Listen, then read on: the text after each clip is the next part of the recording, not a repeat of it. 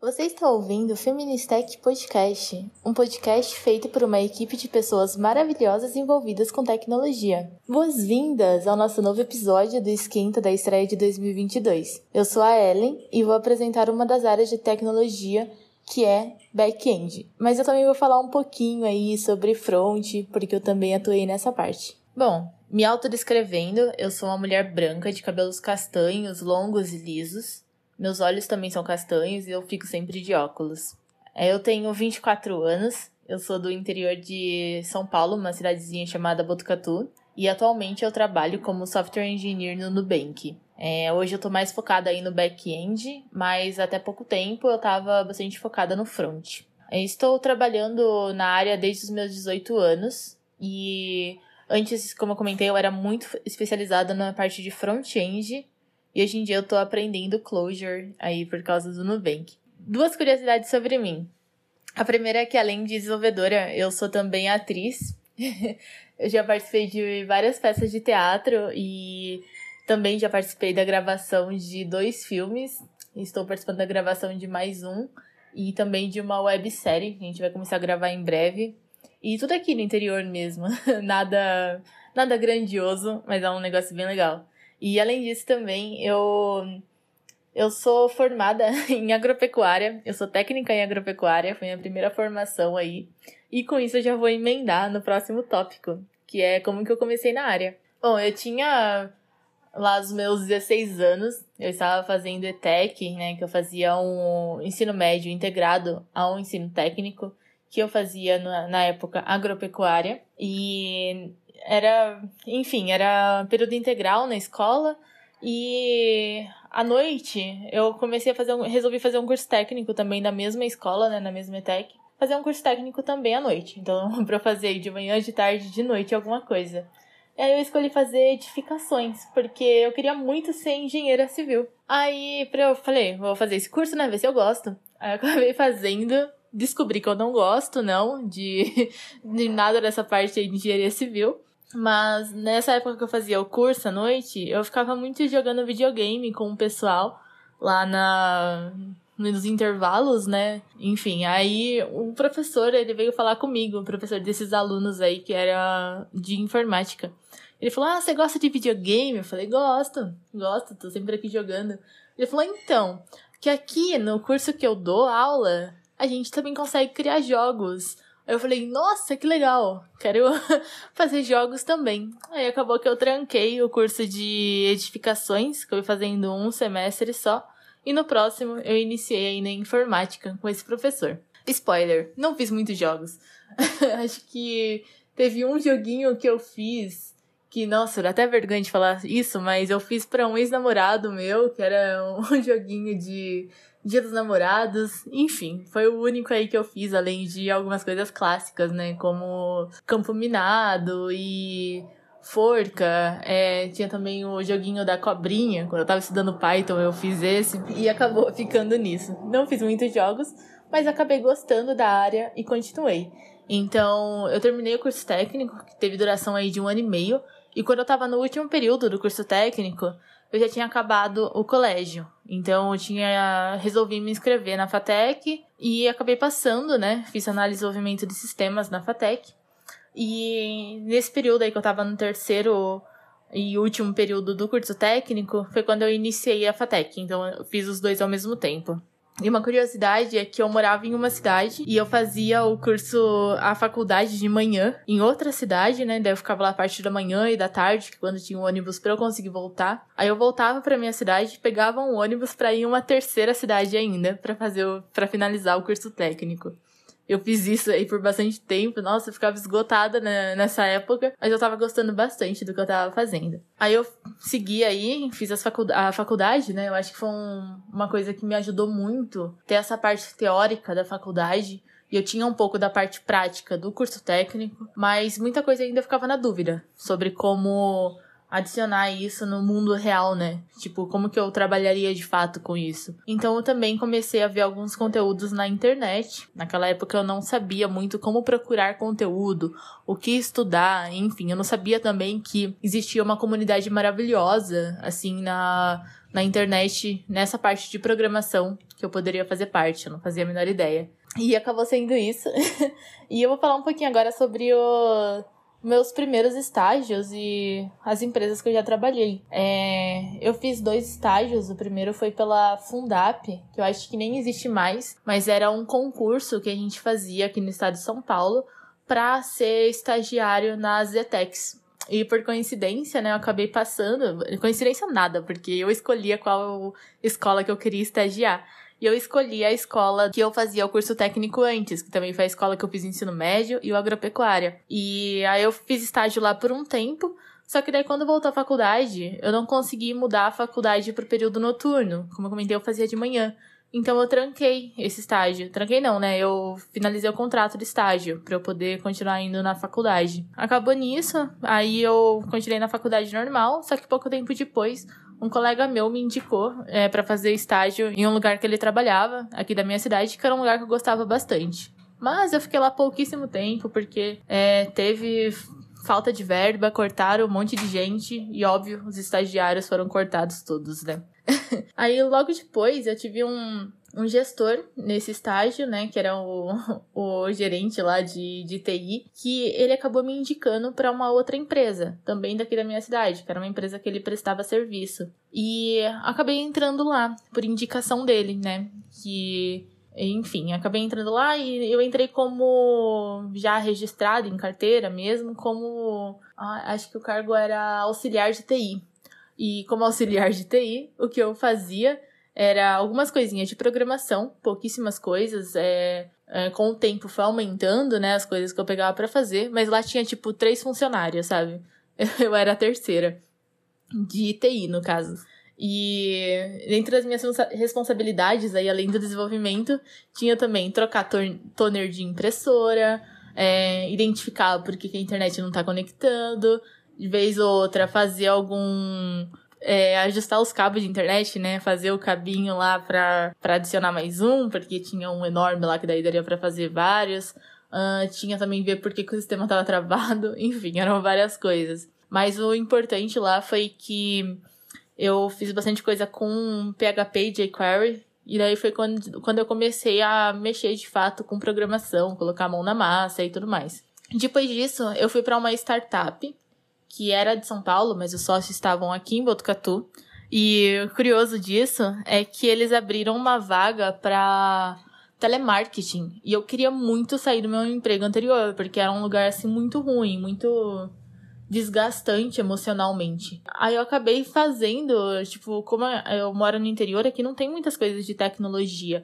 E nessa época não tinha muito isso de emprego remoto, ainda mais para quem estava iniciando, sabe? Então, eu acabei fazendo entrevistas assim para outras coisas, tipo telemarketing. Então, eu fui fazer essa entrevista lá com eles para ficar no operacional, e eles viram que na verdade eu era uma pessoa técnica, era uma pessoa de desenvolvimento. E eles falaram: "Você não quer fazer um estágio aqui?" Aí eu falei: Claro, por que não? eu tinha gostado bastante da empresa por ser uma startup, né? Um negócio novo, assim, no, lugar que eu morava. E acabei topando, fui lá e foi onde eu comecei a ver que tinha uma diferença entre front e back-end. Porque no emprego anterior é, era tudo misturado, sabe? No, era na mesma tela que tinha o HTML com o jQuery, também tinha o JavaScript, tinha depois chamada para API, que na verdade era tudo lá junto, era um monolito mesmo. Aí eu fui vendo que tinha essa diferença e que JavaScript também podia ser usado no back-end, que era o que eles usavam lá, né? Eles usavam Node. E eles também utilizavam é, Vue, Vue e Nuxt, né? É, e a, a, eu fui aprendendo a utilizar essas coisas. Tipo, eu entendi o que era um framework, eu não fazia a menor ideia do que era isso os meus conhecimentos eles estavam muito assim voltados para as coisas que eu aprendi na faculdade, que se eu puder dar uma dica, não fique preso tanto a isso igual eu fiquei, porque eu vi que eu estava muito fora assim do mercado. Eu estava até dentro daqui da minha região, mas para fora mesmo, tipo eles que eram de São Paulo, eu tava totalmente perdida. Eu não sabia nem o que era um framework. Isso não é tanto tempo atrás. Aí eles me ensinaram muita coisa, eu aprendi muita coisa naquela época e eu fiz vários cursos na Alura. Foi aí que eu comecei a estudar é, com conteúdo online. E nesses cursos na Alura eu aprendi muito assim de início, tipo como iniciar com Vue, como iniciar com PHP e Laravel, eu nem sabia que era possível usar um framework também para o PHP. E acabei fazendo aí bastante coisa com Node, com, com Laravel. E aprendi muito, assim, foi um divisor de águas na minha carreira, que foi realmente buscar conteúdo online e aplicar as coisas que eu estudava nesses cursos na vida real. Eu sentia falta realmente de aplicar essas coisas. E depois disso eu acabei passando por mais uma empresa, mas não vou entrar muito em detalhes, mas eu acabei ficando no front-end, bem especializado no front-end nessa empresa, fiquei lá por um tempinho. E eu acabei ficando nessa época com React, React Native, Vue, mas eu não fiz absolutamente nada de back-end. Aí, enquanto eu tava nessa empresa, eu resolvi participar do processo seletivo do Nubank. É, e, inclusive, eu fui indicada, vou falar sobre isso depois, no finalzinho. Fui indicada por um amigo meu que também trabalhou nessa outra, nessa empresa que eu estava atualmente. Aí quando eu entrei, eu acabei passando, né, no Nubank, que é onde eu tô trabalhando hoje, eu acabei topando aí ficar mais na parte de back-end. Então hoje eu tô voltada aí pro back, né? Antes eu era full stack, fui pra front, agora é back. E, e é muito legal que no Nubank a gente utiliza Clojure, que é uma linguagem funcional. Então aí mudou de novo, né? Outra forma de pensar, outra forma de ver as coisas, outra forma de fazer as coisas com programação funcional. E tem sido uma experiência muito bacana ter que reaprender algo, né? Tô tendo que aprender de verdade back-end, porque antes eu tinha um conhecimento um pouco mais raso, e também aprender como lidar com programação funcional.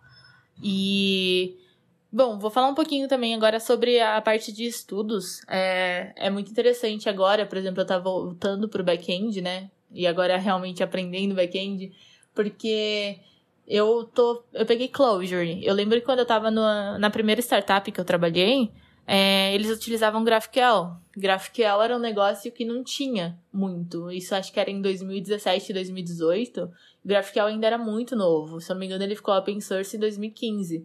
Eu não sabia muito aonde procurar conteúdo e eu tinha muita dificuldade com inglês na época. E agora, que eu tô fazendo, estudando Clojure, eu me deparei assim mais ou menos com o mesmo cenário, porque não tem muito lugar para buscar conteúdo. Hoje em dia até tem, até tem bastante coisas. Pessoas que iniciaram no Nubank no começo tiveram que se virar para aprender e vários deles criaram conteúdo. Hoje eu consumo conteúdo de pessoas que trabalham comigo, isso é muito legal. Então eu tô vendo novas formas, né? É, e uma coisa que eu aprendi agora é estudar através de um livro, negócio que eu nunca tinha feito antes. Eu sempre ia atrás ou de algum curso, ou de algum artigo, ou da documentação, e agora eu tô lendo através de um livro e da própria documentação também do Clojure. E além disso, uma outra coisa que eu tô achando muito interessante é olhar exemplos de código, exemplos de pessoas que fizeram algo parecido que eu tô tentando fazer. E isso tem mudado assim completamente o rumo dos meus estudos e eu não sei se é porque é uma tecnologia diferente, que não tem muito conteúdo, mas tem funcionado dessa forma e eu tô gostando bastante. Mas no geral eu costumo realmente hoje olhar artigos e documentação. E se é alguma coisa que eu estou aprendendo assim do zero, tipo, por exemplo, o Clojure, eu vejo algum vídeo introdutório. No caso, eu vi um acho que dois ou três cursos de introdutórios da Alura, que isso já me ajudou muito. Então, é isso que eu costumo fazer com os estudos. E agora, chegando no final, né? É, eu queria passar algumas dicas de como entrar na área, seja para conseguir um estágio, para conseguir um emprego, um primeiro emprego, ou de repente para trocar o seu emprego atual também. E lembra que eu tinha falado sobre ser indicada? É, eu fui indicada, então, aqui no meu primeiro, no meu segundo estágio, né? O primeiro foi concurso, mas meu segundo estágio eu fui indicada por um colega da faculdade. Aí, nesse estágio, o meu gerente, né? Ele gostou das coisas que eu estava fazendo e ele me indicou para uma outra empresa, que foi meu primeiro emprego. E logo depois, é, quando eu estava aí para entrar no Nubank, né? Um amigo meu me indicou para entrar lá. Acho que só nessas duas aí do meio que não teve indicação.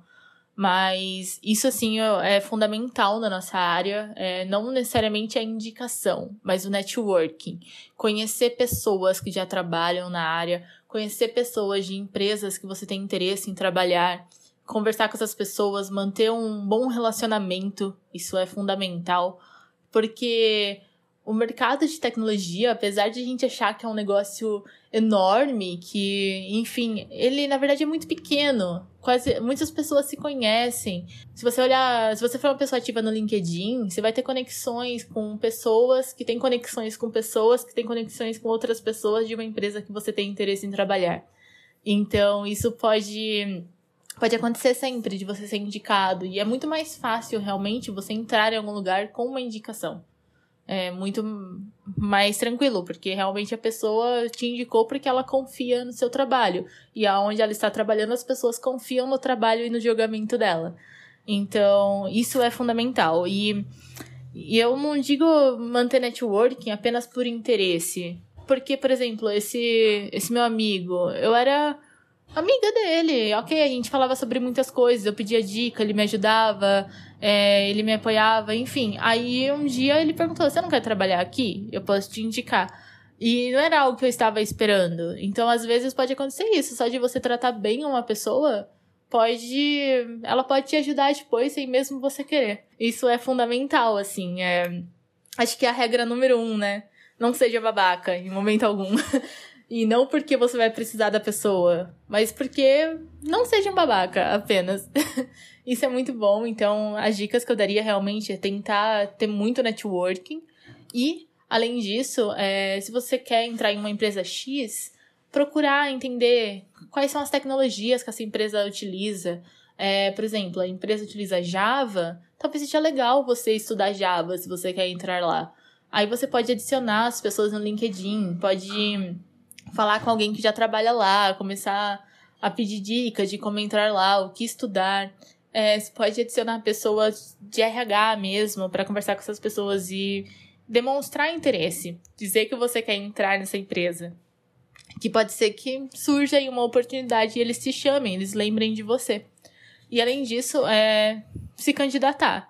É, se candidata, independente de você cumprir todos os requisitos ou não. É, se tiver, sei lá, com 50% dos requisitos, se candidata. O não você já tem, sabe? É, é clichê, mas é real. É, enfim, é, essas são as dicas que eu tenho, assim, para dar. Mas se vocês quiserem qualquer ajuda, é, dicas sobre qualquer coisa, sobre conteúdo, sobre mercado de trabalho, qualquer coisa mesmo, podem me procurar. É, eu sou bem ativa no Twitter. Eu não sou de postar muito, mas eu converso bastante com as pessoas por lá. E vocês podem me encontrar com o arroba Ellen Dias HD, Ellen com H e, e um L só, que me manda mensagem, que eu sempre gosto bastante de ajudar. Então, é isso. Eu espero que vocês tenham gostado. Essa é a minha experiência e essas são as dicas que eu deixo aqui. Muito obrigado pela companhia. Se você tem interesse em conhecer mais sobre o nosso time, a nossa comunidade, nossas redes sociais estão na descrição do episódio e as minhas também. Espero que você esteja gostando do nosso esquenta e não deixe de acompanhar os próximos episódios do podcast. Até mais!